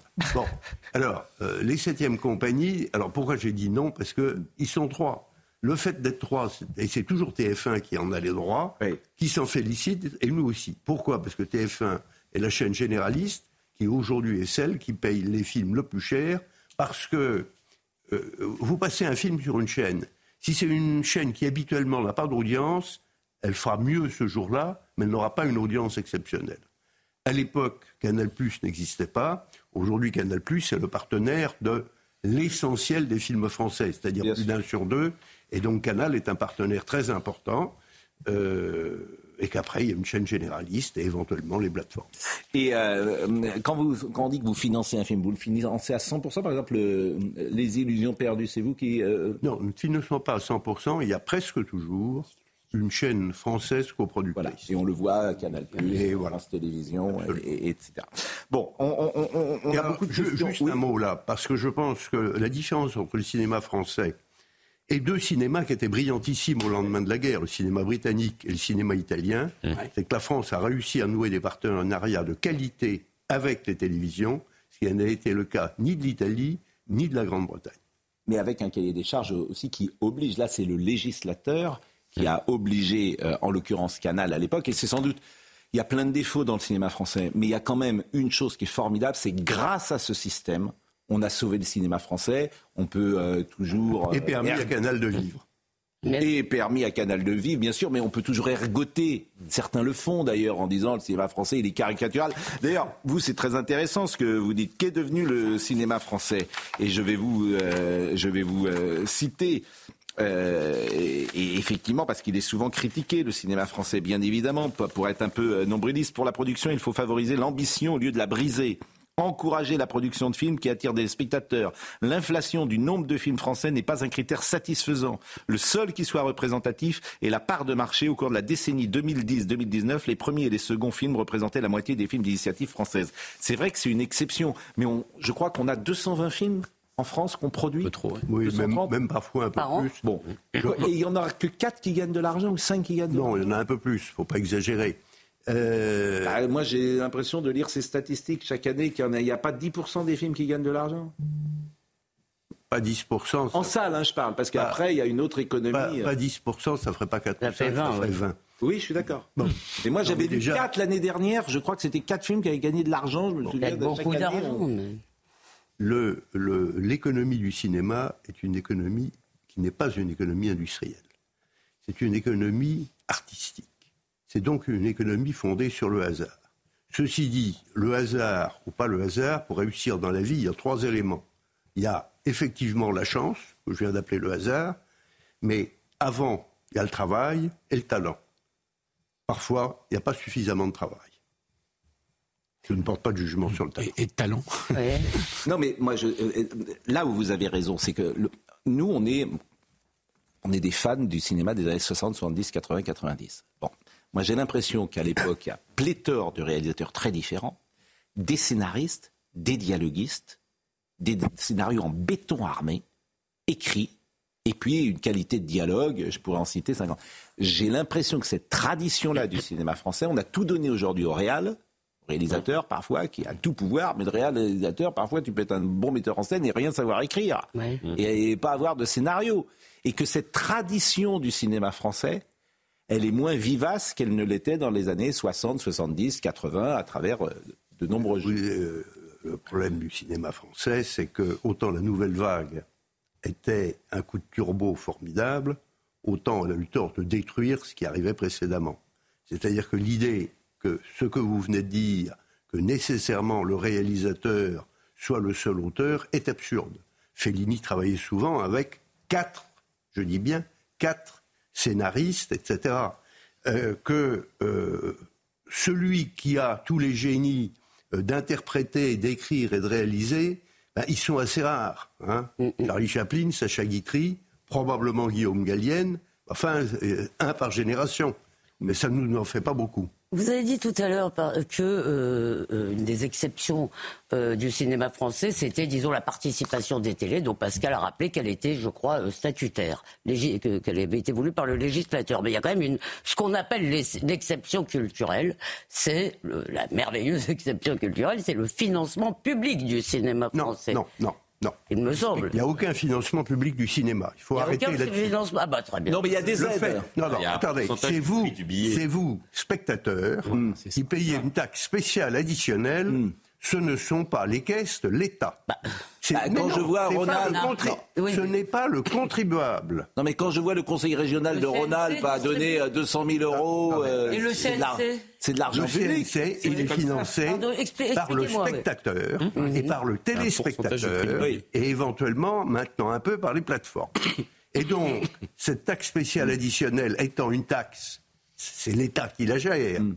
mais c'est une invention absolument formidable dont profitent les films européens, à l'origine uniquement les films français, les salles françaises, et qui est, assumons, une taxe sur les films américains qui contribue au fait que dans les salles comme dans les films, les Français sont poussés à investir et ne peuvent pas s'acheter des pharmacies. Ça a aidé la qualité. Mais ça, je refuse cette idée que cet argent soit l'argent de Bercy. Non, mais ah. quand je vois le conseil régional. Sinon, ça veut dire que le cinéma, au lieu d'être taxé à 5,5%, hmm. il est taxé à 16,5%, euh, ce qui n'est pas du tout la même chose. Euh, là, je suis allé au cinéma ce week-end, j'ai payé 17 euros la place. Hein. Non, mais ça, c'est un autre sujet. Oui, non, mais je suis d'accord avec vous, mais c'est, puisqu'on parle d'argent, c'est pas. Vous avez, non, mais. un autre sujet, mais c'est pas donné. Euh, en revanche, quand je vois le conseil régional d'Auvergne ou n'importe quoi a donné 200 000 euros, ça, c'est de l'argent public. Ça, c'est de l'argent public. Ah, un petit peu, Alors, disons-le, l'argent public doit représenter, avec le crédit d'impôt les SOFICA, etc., 3% du financement du cinéma. Alors que le CNC, c'est l'argent du spectateur.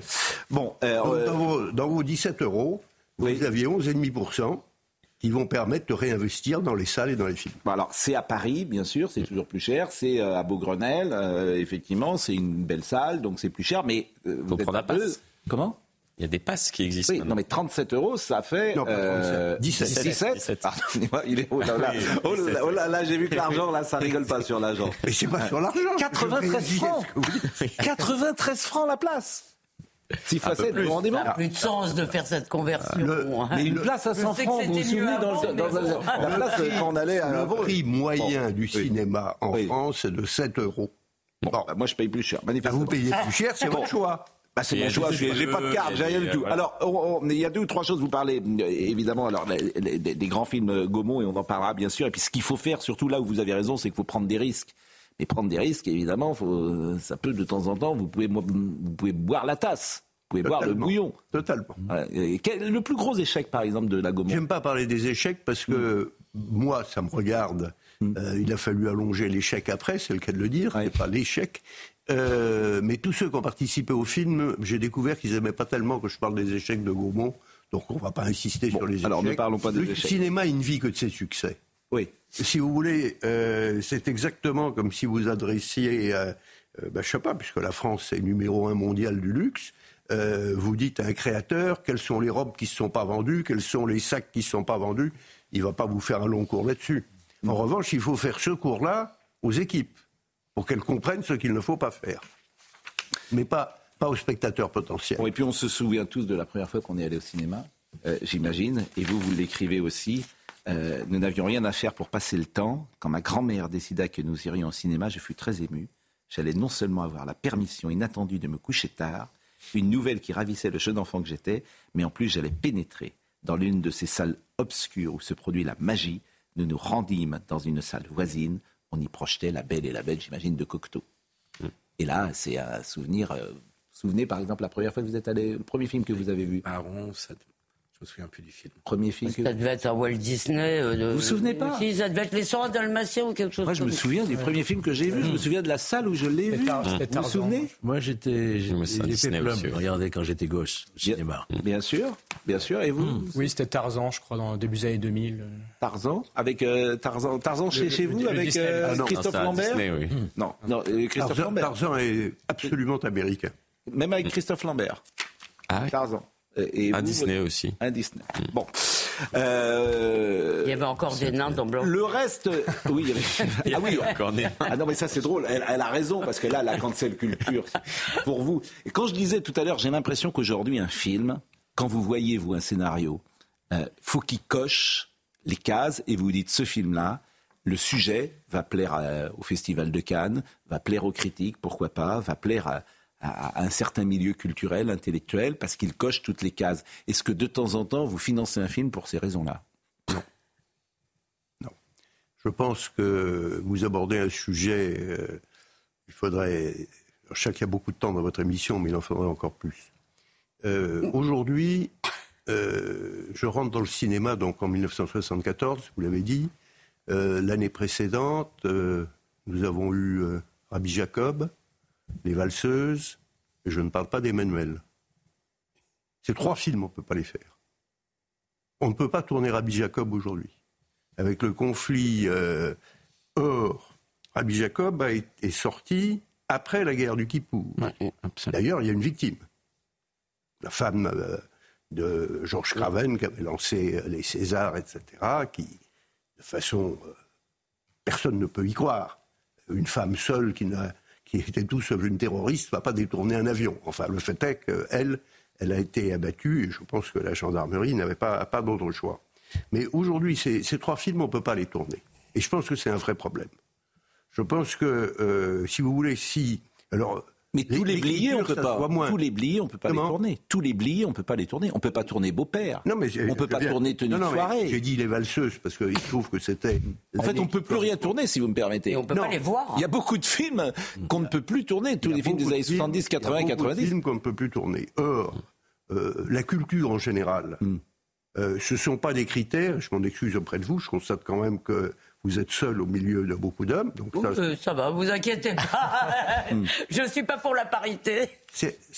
certaines femmes aiment beaucoup ça. Oui. La Euh, plupart, à mon avis.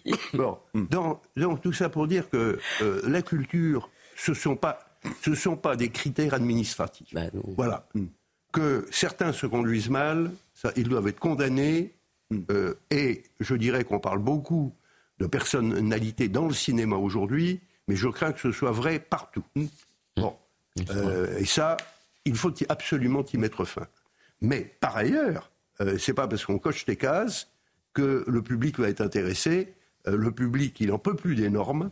Ah non, mais je parle pas du De public, moi, je parle de Cannes et je parle de. Non mais euh, attendez. Vous voyez, je parle de, l'é- de, de, de, de la critique qui va encenser un film uniquement pour des raisons idéologiques. La critique est libre. Et elle a raison, Je trouve que de temps en temps, quand elle déteste un film, ce qui est son droit le plus strict, ça pourrait être un peu plus nuancé et euh, on n'a pas besoin de la première page quand on déteste. Hmm. On met la première page quand on adore, je comprends. Euh, pour dire, j'ai jamais vu une première page pour dire euh, cette voiture est à une ligne affreuse. Parce qu'on ne parle pas de la sécurité, il- la sécurité avait- est bonne. Il y avait eu un anti-grand prix du jury euh, du Festival de Cannes pour un Antichrist de Lars von Trier qui avait été jugé à misogyne il y a quelques années, alors même que c'était, selon moi, un grand film. On voit bien que l'idéologie. Non, mais il y avait eu une campagne avec un film de clavier euh, je crois, euh, qui accueillait des, des Roms, me semble-t-il. Euh, je ne sais pas si c'est vous qui l'avez produit ou pas. Euh, il y a Pas quel- celui-là. Voilà, il y a quelques années. Et effectivement, euh, il était attaqué sur le thème film de beau, film raciste, etc. etc. Bon, donc voilà, il y a la, la critique pose un regard idéologique sur euh, les films. C'est tout ce que je voulais dire. Et je voulais savoir si au moment où vous signez, ben, ça, ça a un impact signons- pour vous. nous ne signons pas. Nous, nous essayons de faire un film qui d'abord nous plaît. Oui. Et euh, pour donner envie aux spectateurs potentiels de le voir. Voilà. C'est une bonne démarche. Absolument pas avec l'idée de savoir ce que vont penser les critiques ou de ce que va penser tel ou tel. C'est plutôt un cinéma grand public populaire que vous voulez faire. Par exemple, quels sont les films dont vous êtes fiers cette année en, en 2023 Non mais moi je me, je me porte. Aujourd'hui, je ne suis plus responsable des films qui sont choisis. Hein, je le dis, j'ai passé la main et je m'en félicite.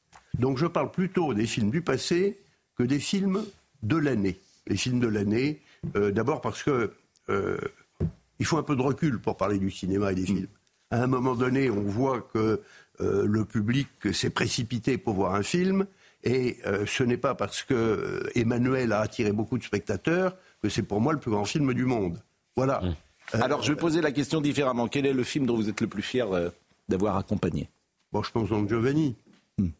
Avec Toscan Je pense Don Giovanni avec Toscan parce que euh, c'est un pari fou, c'est un pari euh, tout à fait réfléchi, et puis sur lequel euh, je me suis trompé, le fait qu'il soit rediffusé régulièrement euh, sur les chaînes euh, du service public, qui sont le plus tôt.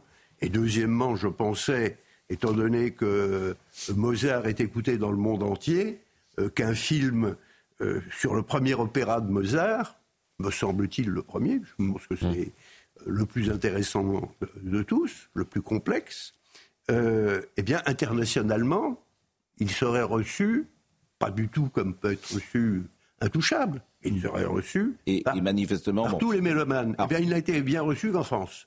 Et quand nous avons pris après l'opéra le plus populaire, Carmen, eh bien, il a eu deux fois plus de spectateurs en France.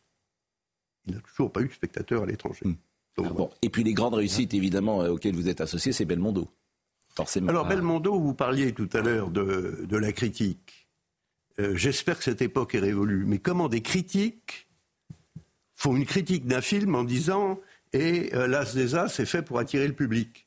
Et il y a la réponse de Belmondo je ne pense pas que Jacques Demy ait fait un film pour ne pas attirer le Et public. alors vous faites référence euh, le jour de la sortie de l'As des As, c'était sorti Chambre en ville et euh, c'était alors je sais pas si c'est en 81 ou 82 à l'époque et il y avait une polémique folle entre euh, Jacques Demy dont euh, d'ailleurs aujourd'hui on célèbre les 60 ans des parapluies de Cherbourg. Ah Je ne sais pas qui a produit les parapluies de Cherbourg, si c'est vous ou pas. Bon, Euh, mais euh, et il y avait eu donc cette querelle bien française euh, d'expliquer que les chambres en ville que personne ne revoit, hélas d'ailleurs, c'est pas le meilleur demi et c'est dommage. Alors que l'As des As de Daniel Thompson et, Gérard Houry est un film qu'on peut revoir régulièrement. Et, et alors là, par rapport, vous, vous citez le nom des auteurs et du réalisateur. Gérard Houry, le long de la file d'attente sur les Champs-Élysées, interroge les spectateurs pour dire euh, Et alors, vous allez voir un film de qui? Bah, On va voir un film de Belmondo, voyons. C'est-à-dire, c'est-à-dire que il y a, euh, euh, celui qui a fait tout le travail, eh bien, euh, il faut qu'il se mette quand même derrière les vedettes. Si on fait appel à une vedette, d'ailleurs, c'est bien pour que la vedette attire le spectateur. Ce type de cinéma, je pense, aujourd'hui, c'est plus difficile parce que je suis pas sûr qu'une tête d'affiche attire du monde. Alors qu'il y a 40 ans, vous mettiez sans doute Belmondo sur une affiche et les gens venaient. On n'a plus de Belmondo. Il venait. Attendez, le, le public. Il faut quand même se faire à l'idée que le public est intelligent. Euh, Il y a des films de Belmondo qui ont attiré beaucoup de spectateurs. Mmh. Je le dis également dans le livre. D'ailleurs, c'est Belmondo qui l'a dit.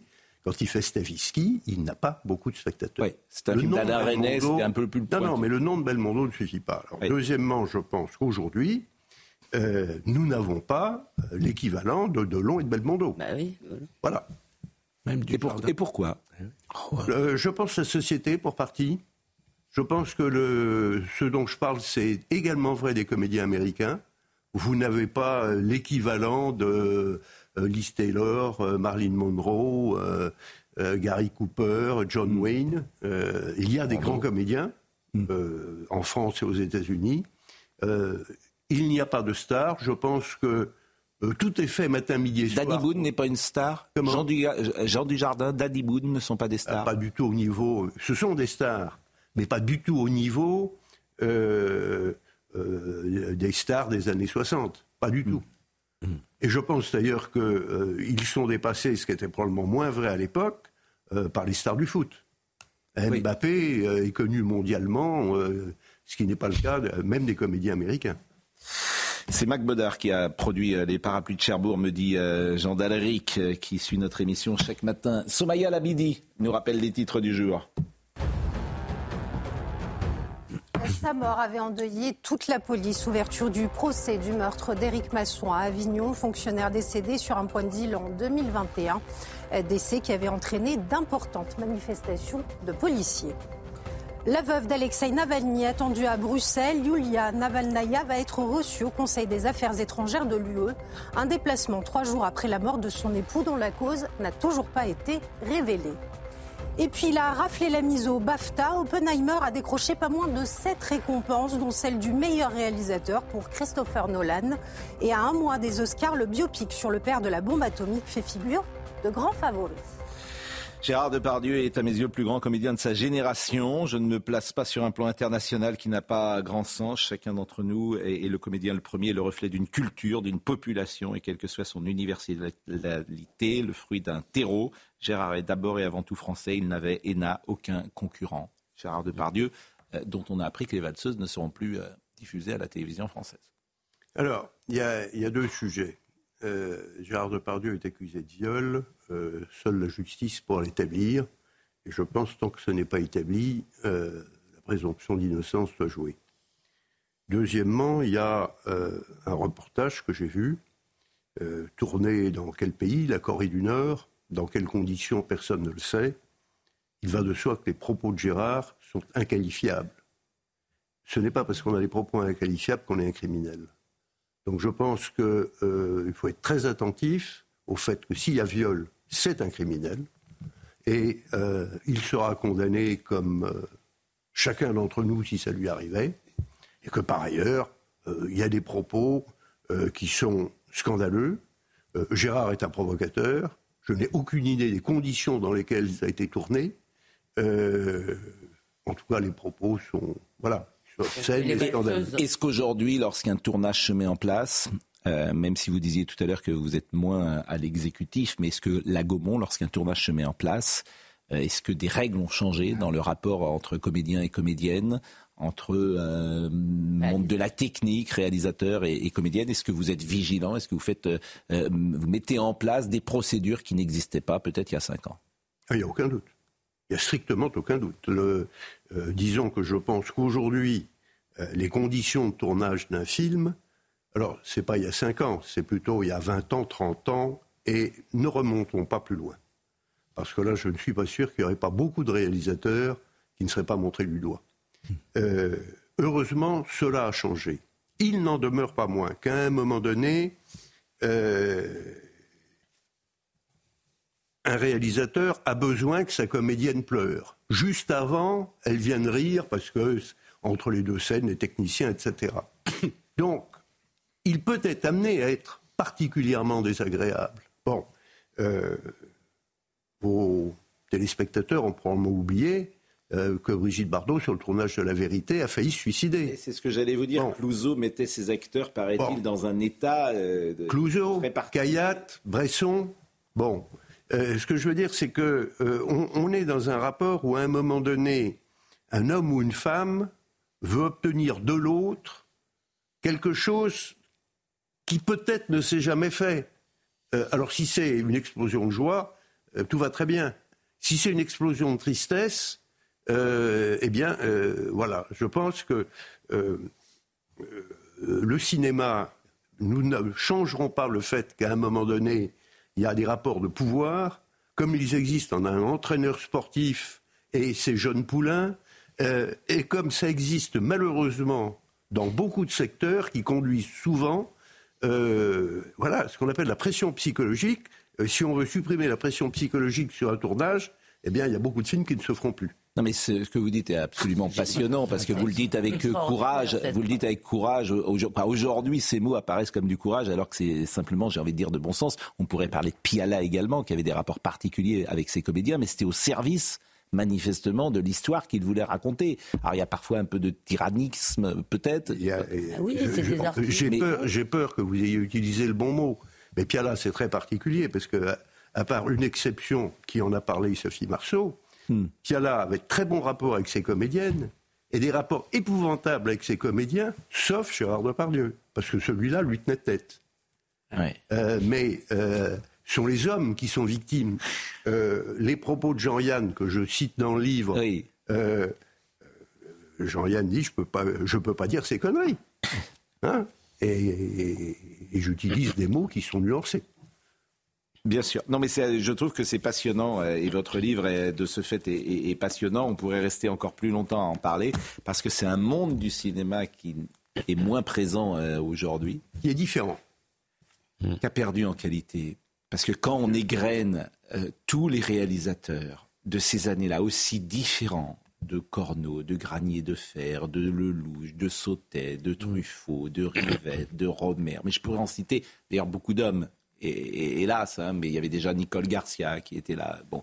Mais ce qui est incroyable, c'est euh, euh, combien euh, l'offre, Ouri, Zidi, qui faisait des comédies à l'époque, combien l'offre est, alors pour le coup plurielle, mm. très très différente, parfois très intello, parfois très populaire, et que ces films n'ont parfois pas pris une ride. On a cité La vérité de Clouseau, tout ça n'a pas pris une ride.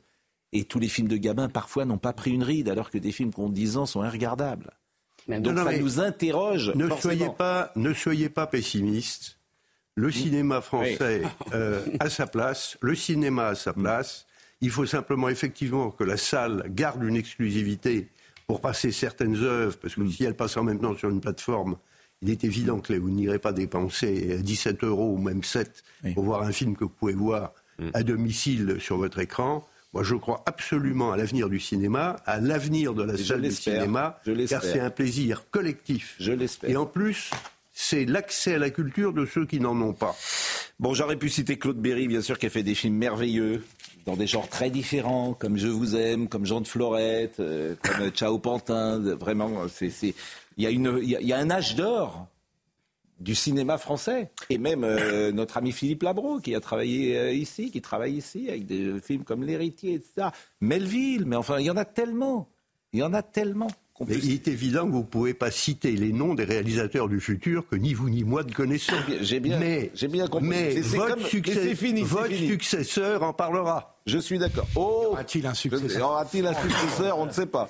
Nicolas Bayet était à la réalisation, Ludovic Liebar et Alice Mallet étaient avec nous, Guillaume Marceau était au son, Marine Lançon et, Benoît Bouteille. Merci. C'est vrai qu'on est en retard, mais le cinéma, c'est tellement passionnant de vous écouter. J'ai l'impression qu'on pourrait vous écouter encore plus longuement, euh, monsieur Nicolas Sédou. C'est chez Gallimard, en tout cas. Euh, et euh, achetez ce livre, 50 ans le cinéma, 50 ans de passion, parce que c'est notre passion commune. Jean-Marc Morandini dans une seconde.